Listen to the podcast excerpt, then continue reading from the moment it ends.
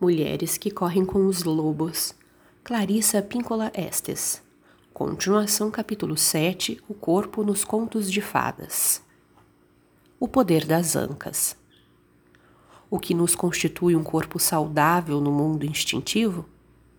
No nível mais básico, o seio, o ventre, qualquer parte onde haja pele, qualquer parte onde haja neurônios para transmitir sensações, a questão não é a do formato, do tamanho, da cor, da idade, mas sim se existe sensação, se funciona como deveria, se temos reações, se temos todo um leque, todo um espectro de sentimentos. Ele tem medo?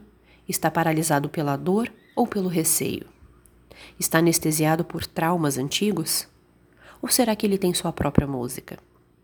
Está ouvindo como o balbo através do ventre? Está olhando com uma das suas inúmeras formas de ver?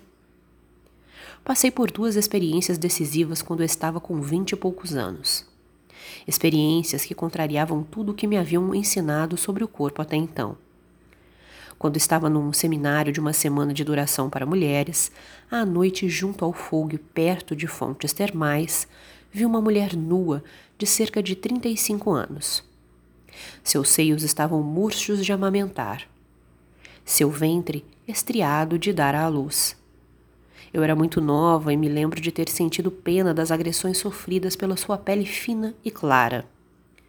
Alguém estava tocando tambores e maracas, e ela começou a dançar, com o cabelo, os seios, a pele, os membros todos se movimentando em direções diferentes.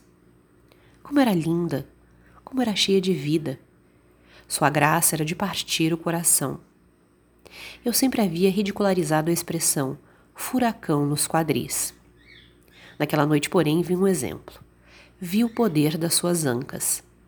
Presenciei o que me haviam ensinado a ignorar: o poder do corpo de uma mulher quando é animado de dentro para fora. Quase três décadas mais tarde, ainda posso vê-la dançando no escuro e ainda sinto o impacto da força do corpo. O segundo despertar envolveu uma mulher muito mais velha.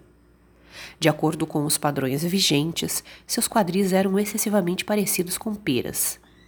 Seus seios eram ínfimos em comparação. E suas coxas eram totalmente cobertas por finíssimas veias arroxeadas.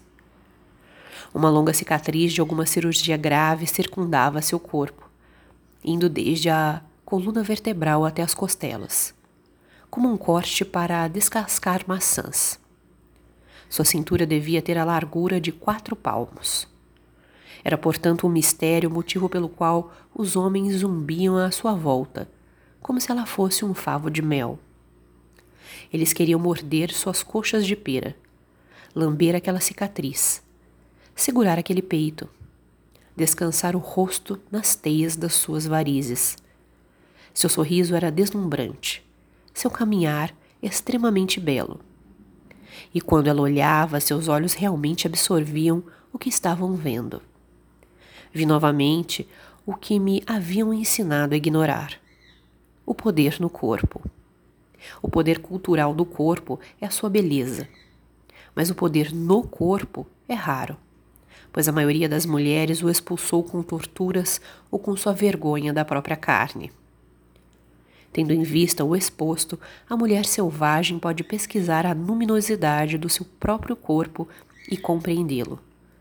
Não como um peso morto que estamos condenadas a carregar por toda a vida, não como uma besta de carga, mimada ou não, que nos carrega por aí pela vida inteira, mas como uma série de portas, sonhos e poemas através dos quais podemos obter todo tipo de aprendizagem e conhecimento. Na psique selvagem, compreende-se o corpo como um ser por seus próprios méritos, que nos ama, que depende de nós para quem de vez em quando somos a mãe e que de vez em quando representa a mãe para nós.